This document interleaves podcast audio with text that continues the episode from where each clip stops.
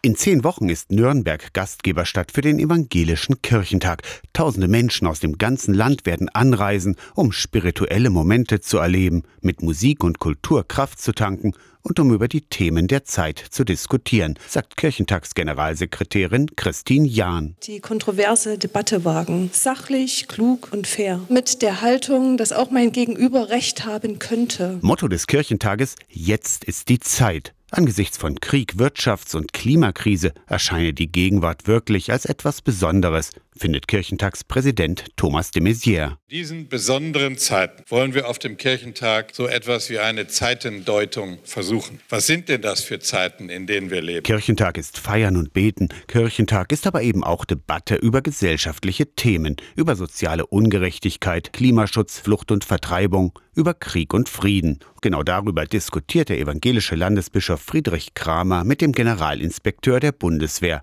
Das gab es noch nie auf einem Kirchentag. Früher wäre diese Person ausgepfiffen worden. Wir wollen streitig darüber diskutieren, welche friedensethische Position angemessen sein könnte. 2000 Veranstaltungen auf dem Evangelischen Kirchentag vom 7. bis 11. Juni in Nürnberg. Online oder in der kostenlosen Kirchentags-App könnt ihr schon jetzt durch die Veranstaltungen stöbern. Aus der Kirchenredaktion Torsten Kessler, Radio SAW.